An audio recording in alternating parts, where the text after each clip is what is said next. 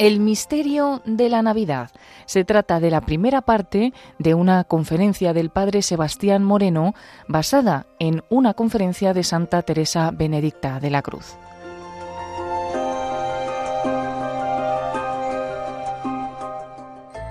El misterio de la Navidad.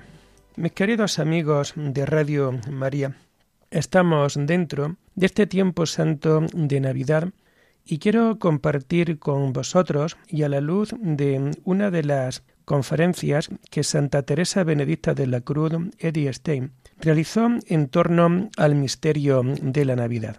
Se trata de una conferencia que años pasados, cuando dirigía el programa Edith Stein, Santa Teresa Benedicta de la Cruz, Camino de Conversión, la pudimos leer una meditación, una conferencia titulada El misterio de la Navidad.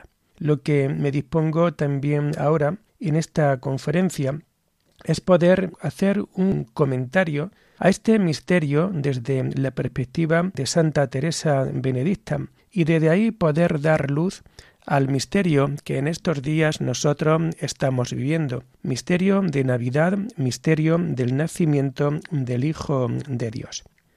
Estamos dentro del tiempo de Navidad y realmente son unos días entrañables, son unos días que realmente son para vivirlos dentro de la familia. Pero también es verdad que tenemos que saber vivir el acontecimiento por el cual nosotros estamos celebrando la Navidad. Muchas veces me da la sensación de que se celebra la Navidad pues porque hay que celebrarlo, pero sin tomar conciencia de la importancia que tiene el misterio del nacimiento del niño Dios dentro de la salvación del género humano. Por eso, Santa Teresa Benedicta de la Cruz nos dice que muchos no se dan cuenta y no se han parado a pensar en el silencio, a pensar desde, el silencio necesario dentro de nuestras vidas sobre este misterio.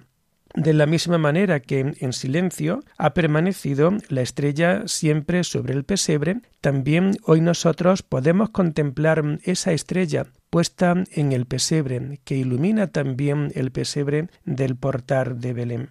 Por tanto, ante la debilidad de tantas personas que viven fuera del misterio de la Navidad o que simplemente la celebran desde una perspectiva mundana y desde una perspectiva poco creyente o poco religiosa, hoy nosotros vamos a dedicar un tiempo para poder meditar sobre este misterio de la Navidad, sobre ese silencio tan importante de la estrella encima del pesebre.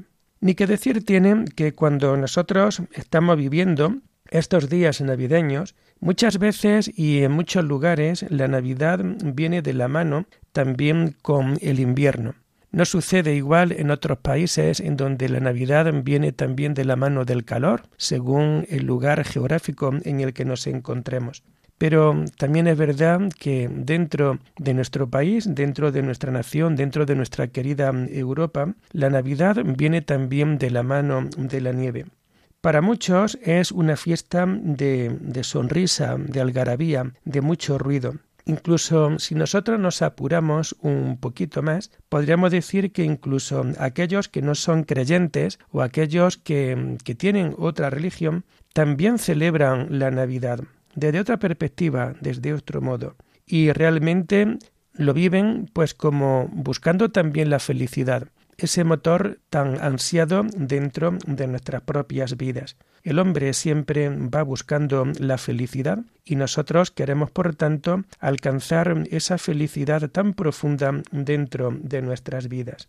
Pues bien, para nosotros como creyentes, la Navidad es la fiesta del amor, es la fiesta de la alegría, para el que se siente creyente, para el que se siente católico, para el que se siente cristiano. Y es que realmente la estrella nos conduce al portal donde está el niño, un niño que viene al mundo a traer la paz y a traer la tierra. Es sabido cómo muchas veces en estos tiempos bélicos o cuando miramos el tema de la historia, pues realmente en los días de Navidad, el día de Nochebuena, eh, se ha intentado no luchar y de hecho pues hay alguna que otra película y algún acontecimiento histórico en donde los mismos enemigos el día de Navidad dejaban de, de luchar para confraternizar unos con otros, pero eso sí, al día siguiente empezar de nuevo la, la guerra. Pues bien, nosotros sabemos que este niño nos trae la paz a la tierra. Cuando leemos la, la calenda, el día de la Nochebuena, en la misa del gallo, hay un momento en que la calenda nos viene a decir, estando el universo en paz. Y tenemos también que tener muy clara esta situación. Cuando el niño Jesús viene a nacer, nace precisamente estando el universo en paz. Él es la paz, y viene a traernos la paz auténtica, la paz verdadera, si es que realmente nosotros vivimos desde una perspectiva de fe y desde una perspectiva de saber escuchar la buena noticia de su palabra, de su evangelio. En el tiempo de Adviento, que es el tiempo siempre que nos prepara a la Navidad, el tiempo de Adviento se canta y se ora, Maranata, ven Señor Jesús, ven a salvarnos. Y esto es también algo importante ya que durante el tiempo de Adviento, sobre todo en la primera parte, desde que comienza este tiempo santo hasta el día 16 del mes de diciembre, toda la oración de la Iglesia es precisamente esto, Maranata, Ven, Señor Jesús, ven a salvarnos. Y es lo que nosotros estamos pidiendo también al Señor. No solamente recordar el, acontecimiento histórico de, de Jesús en Belén, sino también queremos recordar en este día esa segunda venida que el Señor tiene que hacer y tiene que traer a la, a la tierra, esa venida que será en majestad y en gloria. Creo que también es bueno que caigamos en la cuenta que entre la primera venida histórica de Jesús, el día de Nochebuena, y esa segunda venida que será al final de los tiempos, es bueno que caigamos en la cuenta de otras dos venidas que pueden ser intermedias. Una venida intermedia, que es continua, que es presente cuando Cristo se hace en la Eucaristía, y que luego, a lo largo de esta meditación, pues nosotros nos vamos a ir dando cuenta cómo el misterio de la Navidad nos lleva también al misterio eucarístico, pero también no olvidemos cómo el Señor también nos visita y se hace presente continuamente cuando nos encontramos ante la pobreza, cuando nos encontramos ante el necesitado, y es precisamente aquella palabra evangélica la que de alguna manera nos tiene también que hacer resonar. Todo lo que hicisteis por uno de estos mis pequeños hermanos, los pobres, los que lloran, los que sufren, los que son perseguidos, todo el mundo de la bienaventuranza, todo lo que hagamos por ellos, realmente a mí me lo estáis haciendo. Por tanto, en este tiempo de Navidad, en este tiempo que nos prepara hacia el misterio navideño, la Iglesia ora con fuerza, Maranata, ven Señor Jesús. Ya viniste una primera vez, sigues viniendo continuamente a la presencia del hombre, pero también sabemos que quieres volver para el día de mañana, para ese juicio, para juzgar desde tu misericordia a toda la humanidad según nuestras obras, según siempre el amor a la tarde de la vida, nos dice San Juan de la Cruz, te examinarán en el amor. En la Nochebuena, en la misa del gallo, en ese día, en ese momento, se vive de una manera especial aquella frase importante del Evangelio. El verbo se hace carne, nace carne y Dios nace para todo el mundo. Los que hemos tenido la suerte de poder visitar la Basílica de la Anunciación en Nazaret y poder contemplar el lugar, el sitio exacto donde estaba la Virgen María en el momento de la, de la Anunciación y por tanto en el momento de la Encarnación, realmente este tiempo tiene para nosotros y ese lugar tiene para nosotros algo importante. En un lugar de la tierra, en un lugar perdido, pero siempre sabiendo que la tierra y que la humanidad es criatura y es hecha siempre por el Dios creador, en este mundo Dios se hace carne, Dios nace carne, va a nacer pobre. Y sobre todo Dios nace para todo el mundo. qué importante, qué grande es poder nosotros entender que este misterio de la Navidad no solamente es para los cristianos, Dios nace para todo el mundo.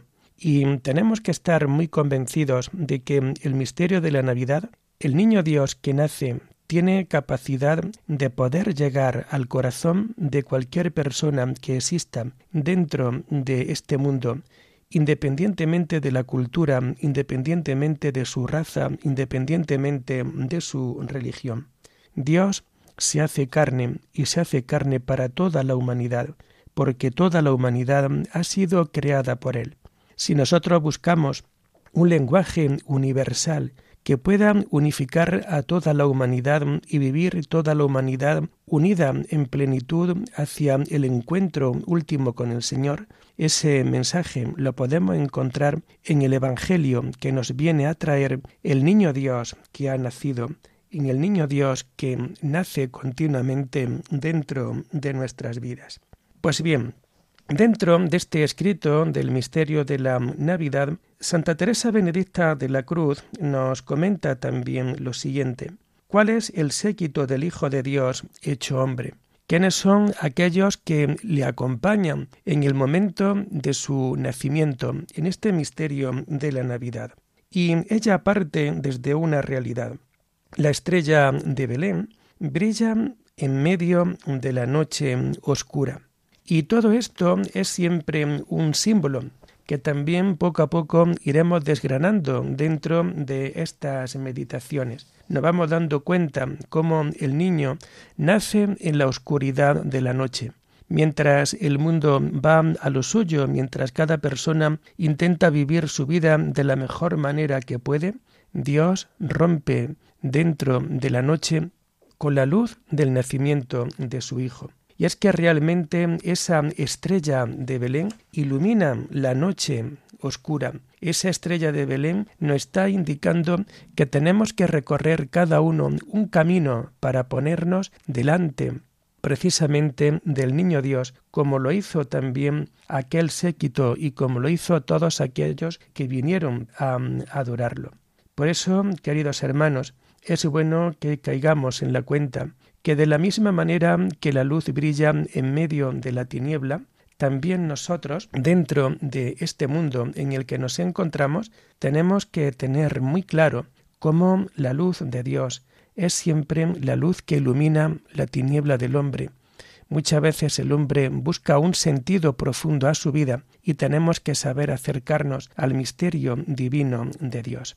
Junto al misterio de la Navidad, también es bueno que nosotros contemplemos dentro de nuestra liturgia lo siguiente. Si el día 24 por la noche, el día 25, la iglesia se viste con sus mejores galas de oro, con sus mejores galas blancas, pues al día siguiente se vuelven a teñir de rojo y de sangre. Es muy curioso cómo dentro de la octava de la Navidad nosotros podamos vivir la fiesta de San Esteban protomártir el día 26 de diciembre y cómo también el día 28, Día de los Santos Inocentes, pues realmente el martirio viene también a formar parte del séquito de Jesús en el pesebre. Es el gran contraste que nosotros podemos encontrar dentro de esta vida, el contraste de la alegría y del dolor, la alegría de que un niño se nos ha dado, pero también el dolor de que por él muchas personas van a tener que perder la vida. Es el contraste de la vida que viene a traernos precisamente el autor de la vida y la muerte, porque por su causa cuántas personas en este mundo por culpa del pecado han tenido que derramar su propia sangre.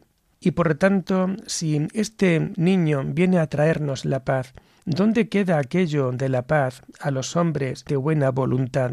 ¿Dónde queda?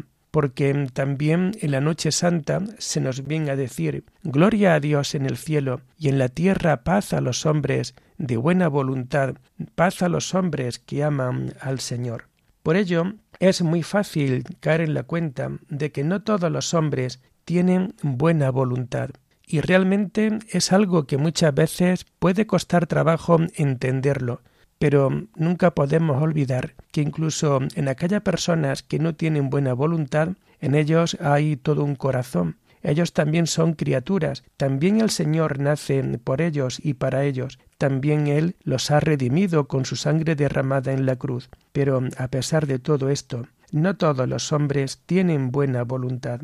Por eso el Hijo de Dios tuvo que venir a la tierra, porque el misterio de la maldad había ensombrecido la tierra, la tiniebla cubría la tierra, el pecado, la desigualdad, un mundo en donde a Dios le costaba reconocerse como en todas sus criaturas hechas. ¿Por qué? Pues porque cuando el hombre desde su libertad le da la espalda a Dios y quiere vivir no a la luz de Dios, sino en la oscuridad de la tiniebla del pecado, pues realmente hace que la vida no sea apetitosa, hace que la vida no sea de alguna manera como tiene que ser y como debe de ser. La tiniebla en aquel momento cubría la tierra, pues frente a esa tiniebla nosotros, en medio de la noche, en un lugar perdido, en un lugar inhóspito, en un lugar poco conocido, en medio de la tiniebla, nació la luz que brilla y vemos cómo se rompe ya la tiniebla gracias al nacimiento del Salvador.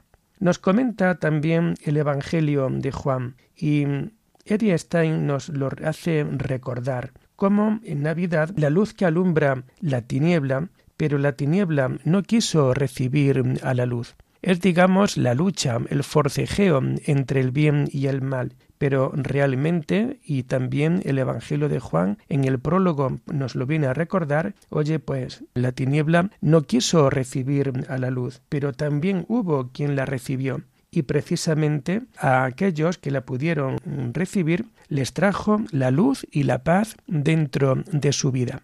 Qué importante sería poder escuchar, qué importante sería poder vivir estos días desde esta perspectiva. Cada uno tiene su propia realidad, cada uno tiene su propia misión, cada uno tiene su situación propia, su situación personal. Piensa que esa tiniebla que a ti te está asustando, el Señor viene a romperla precisamente y viene a darte una luz, viene a darte siempre la paz. Cuando la Iglesia hace el bautismo de un niño pequeño, y en el momento, al final del bautizo, cuando el sacerdote enciende la vela del cirio pascual que simboliza a Cristo resucitado, luz del mundo, ese Cristo resucitado que brilla sobre la tiniebla del mundo y de la muerte, pues realmente nosotros también tenemos que seguir la luz de Cristo resucitado, pero esa luz de Cristo resucitado empieza ya con este misterio de la Navidad. A quien recibe esta luz, el Señor le va a dar la luz y la paz. La paz con Dios, la paz con aquellos que son los hijos de la luz y la profunda e íntima paz del corazón.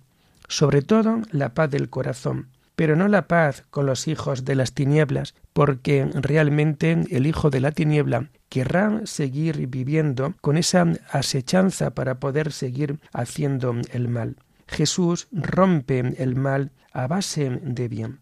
Por ello, Jesús a los hijos de las tinieblas le trae la espada. Es piedra de escándalo contra la cual chocan y se estrellan. El misterio de la encarnación y el misterio del mal permanecen siempre unidos.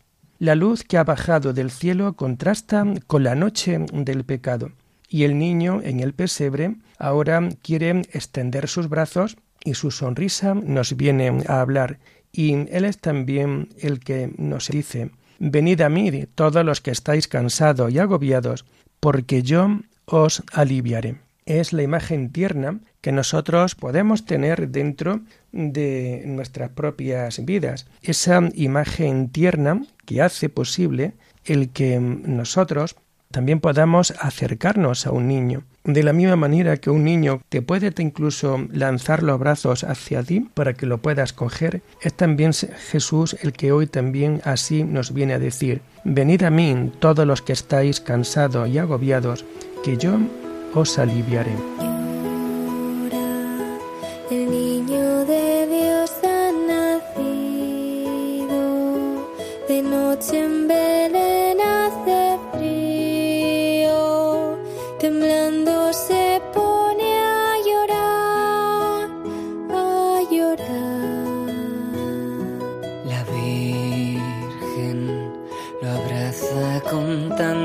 cariño, lo besa, lo mece y el niño se vuelve a dormir y a callar, a dormir y a callar.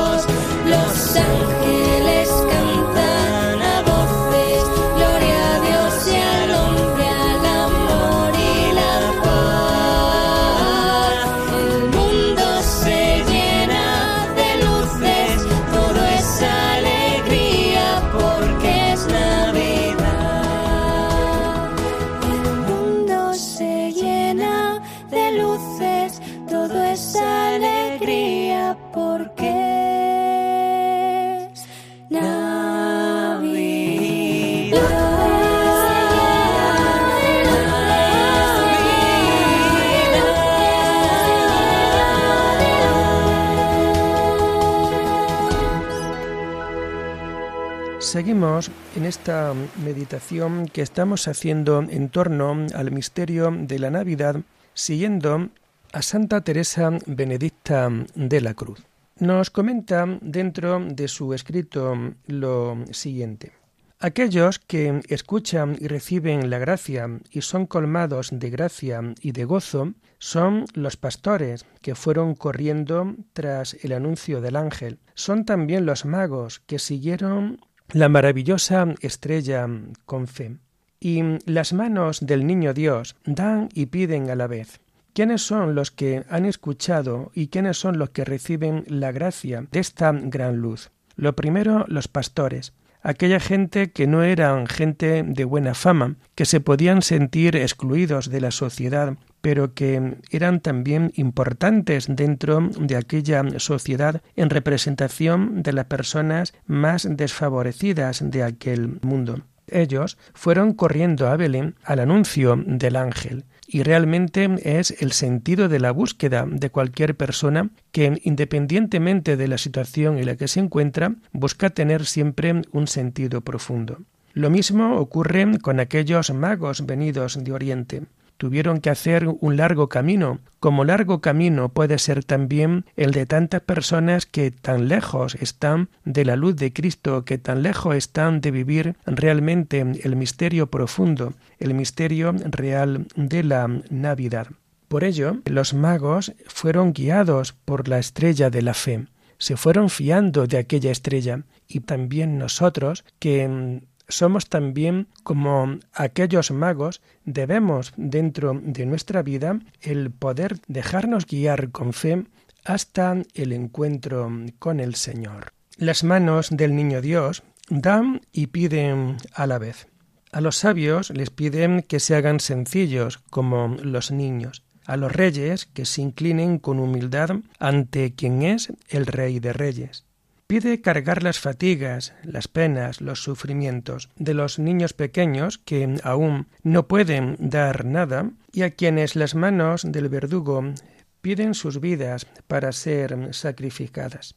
Y es que realmente Jesús en el pesebre a cada uno de nosotros nos viene a decir, sígueme. Y en esa respuesta del sígueme nos encontramos a San Juan, el apóstol, a San Juan, el evangelista, el discípulo amado de Jesús, quien con un limpio corazón de niño lo supo seguir sin preguntar a dónde iba o sin preguntar para qué.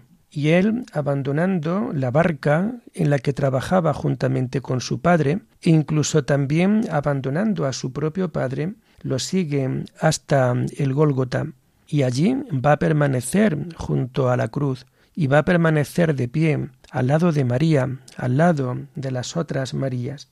Lo mismo le va a ocurrir a San Esteban, quien sigue también al Señor desde mucho tiempo antes, y en lucha contra las tinieblas, en lucha contra la ceguera de la incredulidad, él supo dar también testimonio de Jesús con su palabra y supo dar testimonio con su sangre.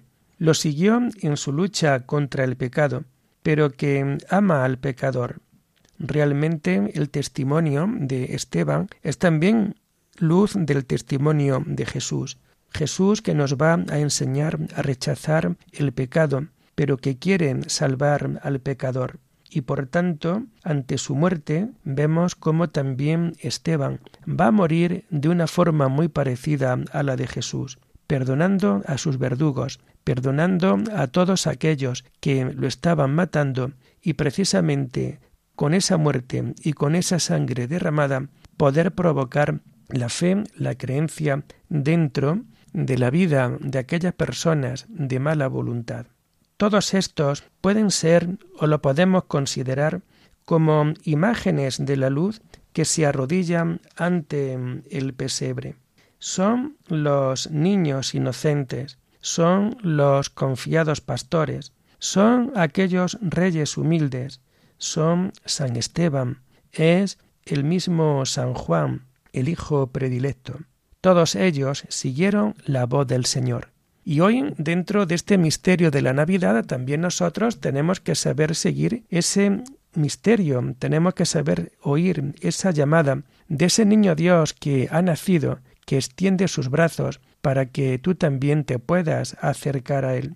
Y frente a ellos, la de aquellos que tienen también la dureza de corazón, aquellos que son los ciegos y que se ven muy bien reflejados dentro de la vida del Evangelio eran los escribas, los fariseos, quienes fueron incapaces de deducir el momento, el lugar en donde el Salvador tendría que nacer.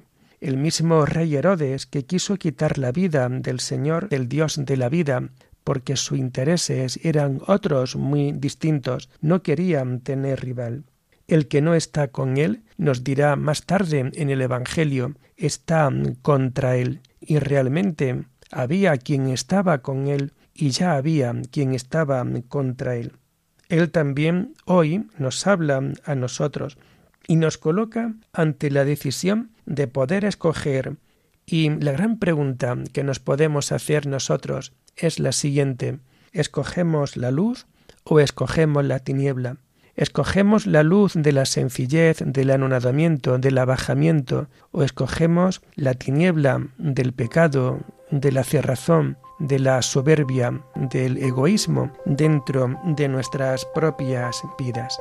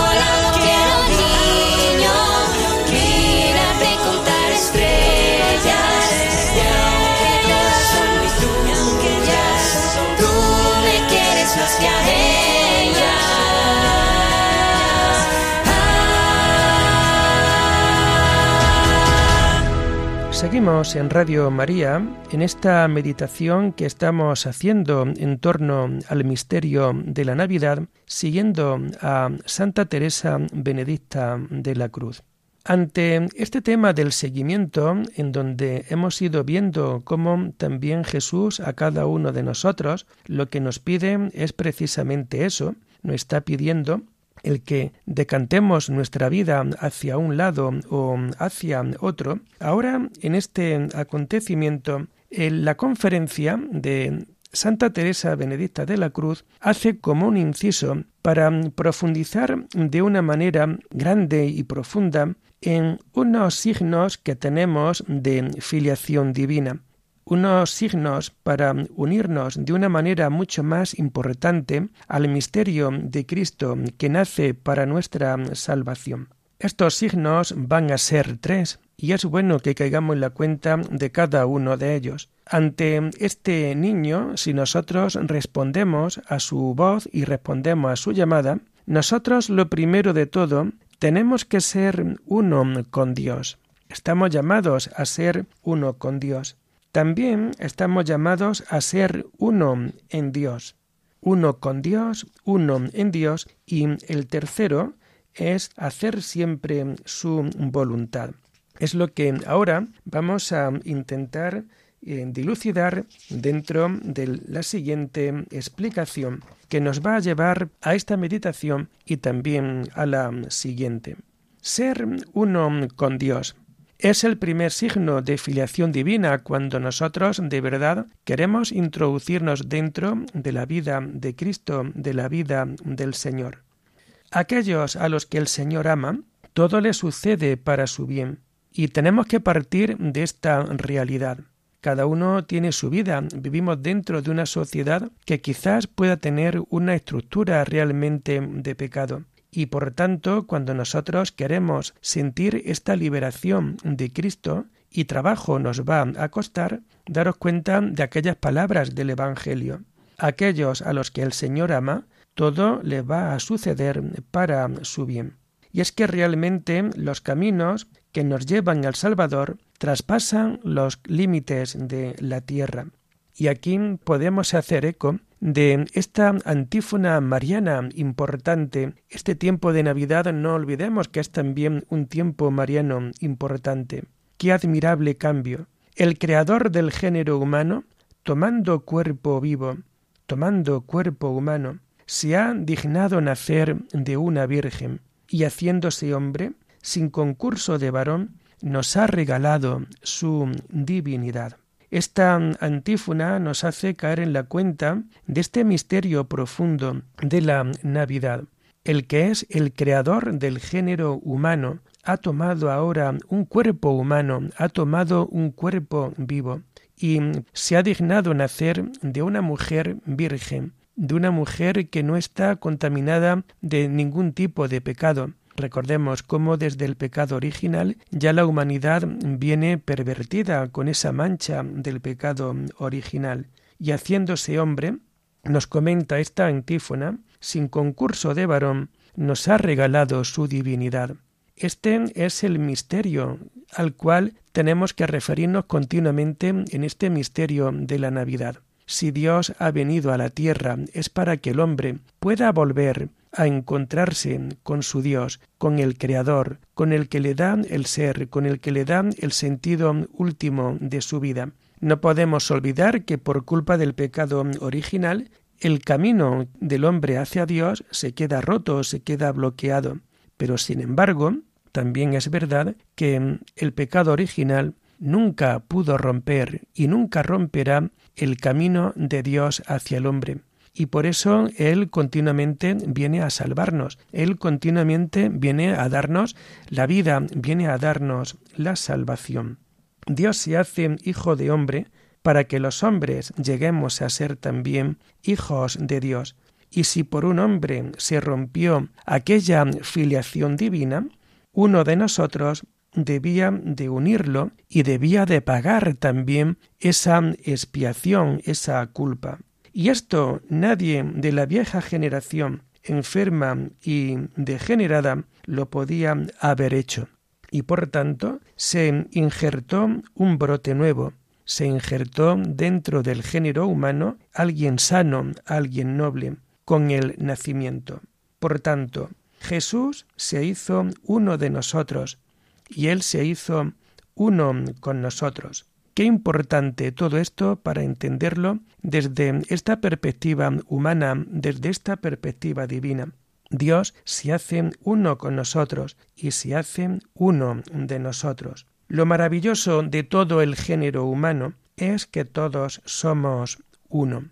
Todo el género humano es uno no es de unos pocos, es siempre todo el género humano. Si nosotros miramos también la encíclica del Papa Francisco Fratelli Tutti, nos viene también a caer en la cuenta de que la salvación es de todo el género humano.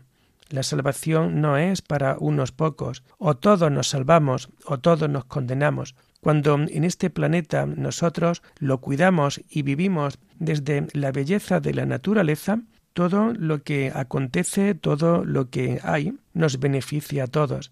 De la misma manera que cuando alguien rompe el equilibrio ecológico, eso también perjudica a toda la humanidad.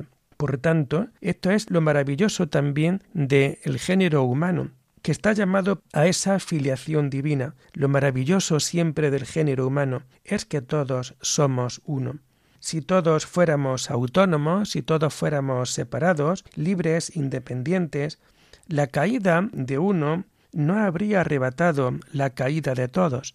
Pero esta es la cuestión ¿no? que Eddie Stein nos deja em, planteada ¿no? dentro de esta conferencia. Si por la culpa de uno todos hemos pecado, todos hemos caído en la tiniebla, todos hemos caído en la muerte, oye, pues realmente es que el género humano es siempre uno y nuestra suerte es para todos. Por ello, si nosotros fuésemos autónomos y cada uno fuera independiente, si no existiera esa unidad del género humano, pues el pecado de uno no habría arrastrado a la humanidad entera, hubiera tan solamente arrastrado a esa persona.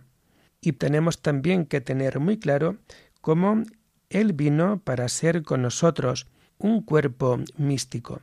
Esta figura del cuerpo místico la vemos muy bien dibujada y muy bien reflejada dentro de las cartas del apóstol Pablo.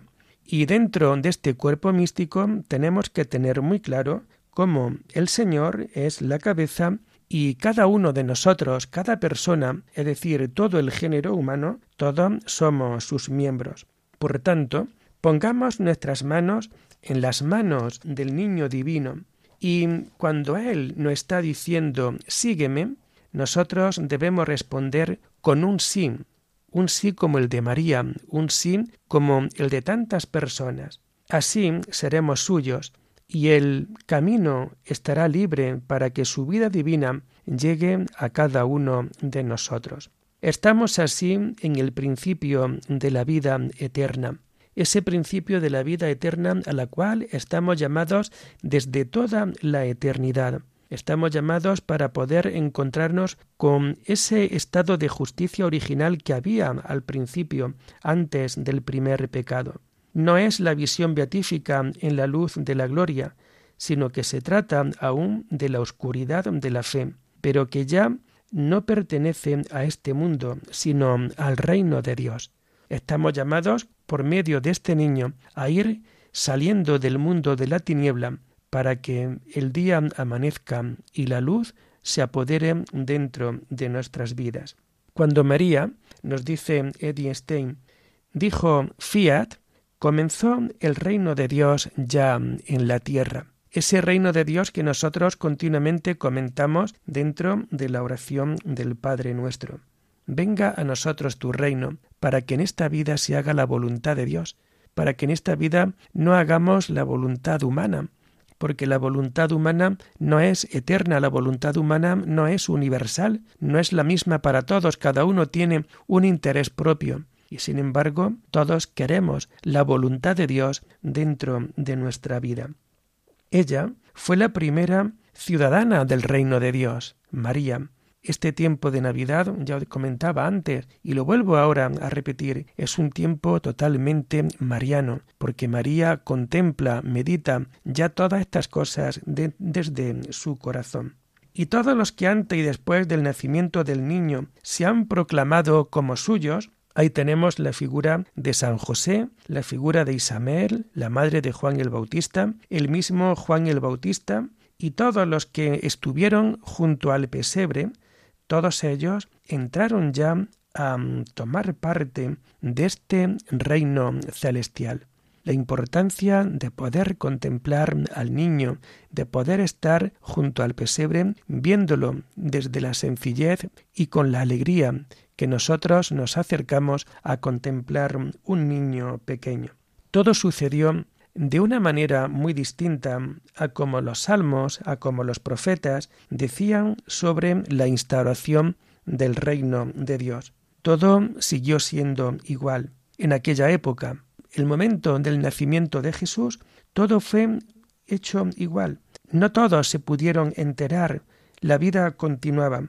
Y de hecho, los romanos siguieron dominando el mundo, los sumos sacerdotes y los escribas siguieron sometiendo al pueblo bajo su yugo, pero los que pertenecían al Señor llevaban de un modo invisible ya el reino de Dios dentro de sí. Es el gran misterio.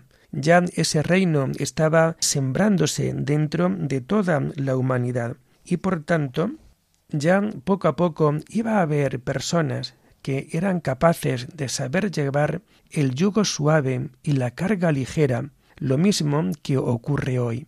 Y es que realmente cuando la tiniebla, cuando el mundo de este mundo que nos toca vivir, lo vemos que se vive desde esta perspectiva realmente negativa, desde esta perspectiva realmente contraria. Vemos cómo se puede llevar todo desde la carga de Jesús.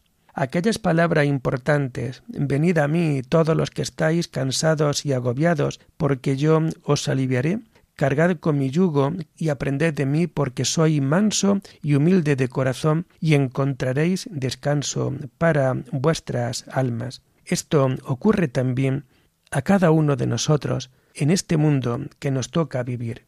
No olvides que la vida divina que se enciende en el alma es la luz que surge en las tinieblas. Es el milagro de la Navidad. Todo el Evangelio de, de Juan es un balbucir la luz eterna que es vida, que es amor. Dios en nosotros y nosotros con Él. Y esto es nuestra participación en el reino de Dios, cuyo fundamento ha puesto el misterio de la encarnación. Canción de cuna, la luna se asoma al portal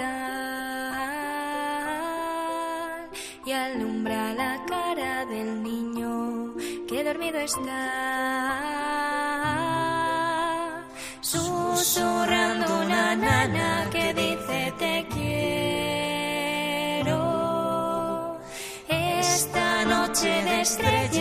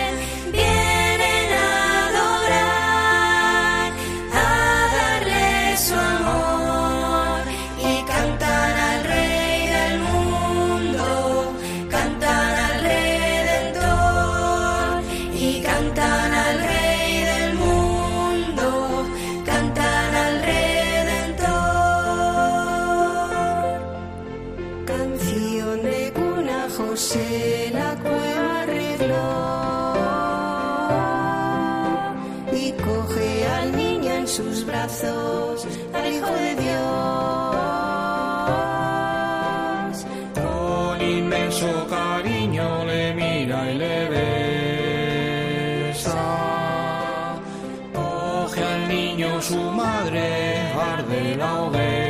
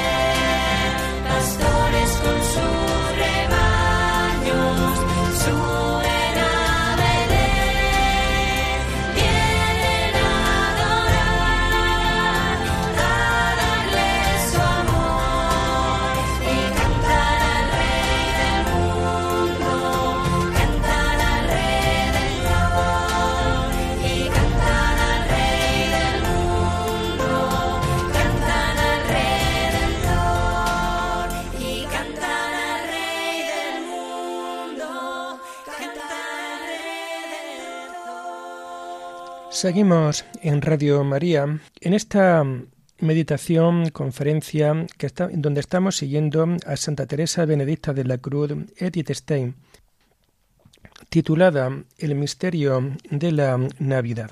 Nos introducimos ahora dentro del segundo signo de la filiación divina que lleva consigo este misterio del nacimiento de Cristo, y que como antes os había comentado es ser uno en Dios. Y partimos precisamente desde ese cuerpo místico que formamos Cristo y toda la humanidad, en donde Cristo es la cabeza y la humanidad es siempre cada uno de sus miembros. Y Edith nos viene a decir lo siguiente. Cristo es la cabeza y nosotros somos miembros del cuerpo místico, por lo que las relaciones mutuas son de miembro a miembro, y todos los hombres somos uno en Dios, una única vida divina. Si Dios es amor y vive en cada uno de nosotros, nos tenemos que amar con amor fraterno. Y acordémonos pues precisamente de este primer mandamiento de, del amor de Dios, en donde el amor a Dios pasa siempre por el amor al hermano. Amarás al Señor tu Dios con todo tu corazón, con toda tu mente, con todo tu ser, pero también amarás al prójimo como a ti mismo. Y partimos de esta realidad. Nos tenemos que amar con amor fraterno. Todos somos hermanos. En el momento en donde nosotros dejamos de vivir como hermanos, ya el otro, a la persona que tenemos enfrente, no la consideramos como alguien igual a nosotros, sino que ya aparecen otros intereses, aparecen otras realidades que pueden manchar, que pueden contaminar nuestro ser humano interior. Por eso, si nosotros amamos con amor fraterno, el amor al prójimo es siempre la medida del amor a Dios. En la medida en que nosotros amamos al prójimo, siempre así podremos amar a Dios. Pero el amor a Dios es muy distinto al amor natural que tenemos por los hombres. Una cosa es el amor divino, el amor que Dios nos tiene, y otra cosa muy distinta es también el amor que nosotros como personas nos podemos tener dentro de esta vida. El amor natural surge entre aquellos que están unidos por un vínculo de sangre, por afinidad de carácter o por intereses comunes. Es realmente así. El amor natural surge siempre entre aquellos que están unidos por un vínculo de sangre, tu familia carnal, tu familia de sangre, la familia en la que tú estás, o por afinidad de carácter o por intereses comunes, como puede ser ya pues cualquier tipo de amor humano. Los otros vienen a ser extraños y nos interesan poco e incluso nos pueden provocar un cierto rechazo y hasta el punto de que los evitamos físicamente. Desde un amor mundano y humano las cosas son así. Hay personas con las que no hay feeling, hay personas que, con las que te puedes sentir extraño, hay personas que te provocan un cierto rechazo y, y bueno, y entonces intentas incluso evitarlos. Pero sin embargo, Santa Teresa Benedicta de la Cruz nos viene a recordar que para un cristiano no existen hombres extraños. Y esta es la novedad también que Dios nos viene a traer dentro de nuestra vida. Para un creyente, para un cristiano, no hay hombres extraños. Nuestro prójimo es todo aquel que tenemos ante nosotros, cualquier persona que tenemos ante nuestra vida, lo conozcas o no lo conozcas es todo aquel que tienes ante ti y que tiene necesidad de cada uno de nosotros, y es indiferente que sea nuestro pariente o que no sea nuestro pariente, nos caiga bien o nos caiga mal, o sea moralmente digno o, o no sea moralmente digno.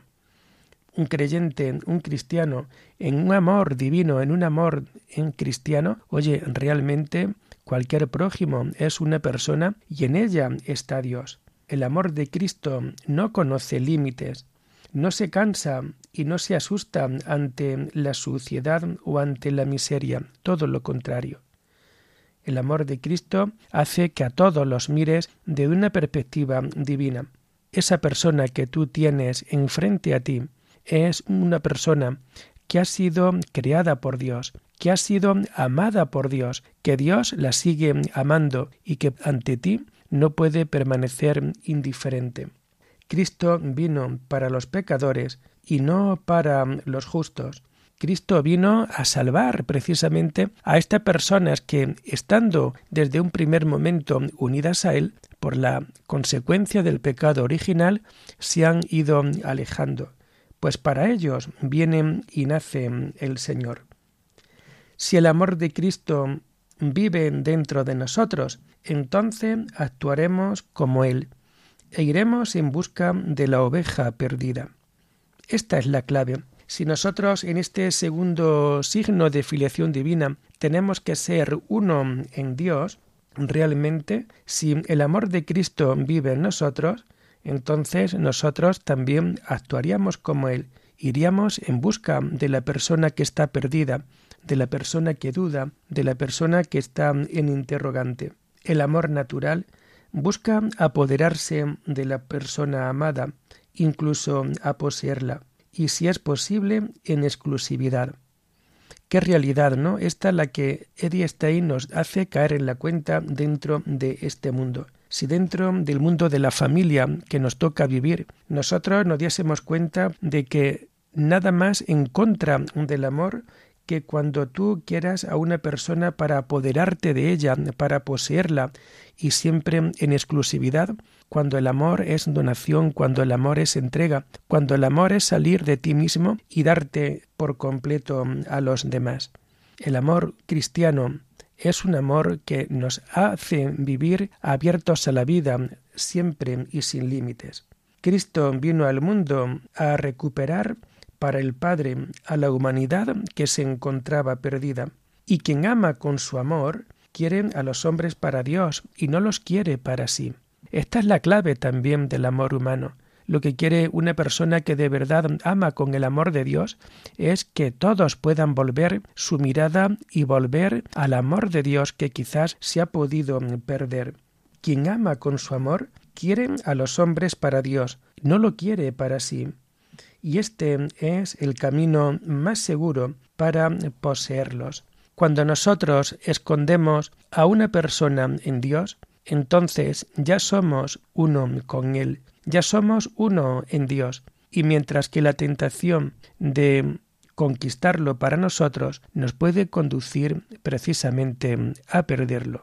Quien se ocupa afanosamente de ganar y de conservar, ese pierde pero quien a Dios lo entrega, ese realmente gana. En esta vida nosotros tenemos también que arriesgar mucho y como bien podemos ver dentro del mensaje evangélico, en esta vida Dios perdió mucho para ganarnos a todos. Dios perdió a su Hijo, la compañía de su Hijo, para que pudiera ganar a toda la humanidad. En esta vida tenemos que saber abajarnos para poder alcanzar lo más alto de la cima que es encontrarnos con Dios. En esta vida, en definitiva, lo que nosotros tenemos que es saber perder para, para ganar a Dios perder nuestro egoísmo, perder nuestra realidad, digamos, más pecadora, para alcanzar siempre la gloria divina.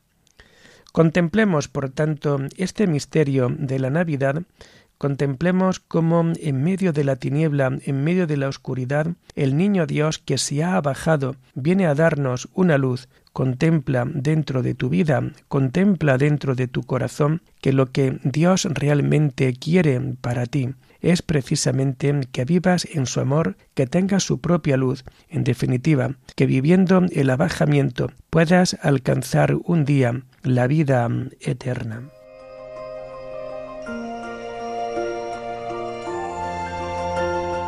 Así finaliza en Radio María la primera parte de esta conferencia del Padre Sebastián Moreno titulada El misterio de la Navidad.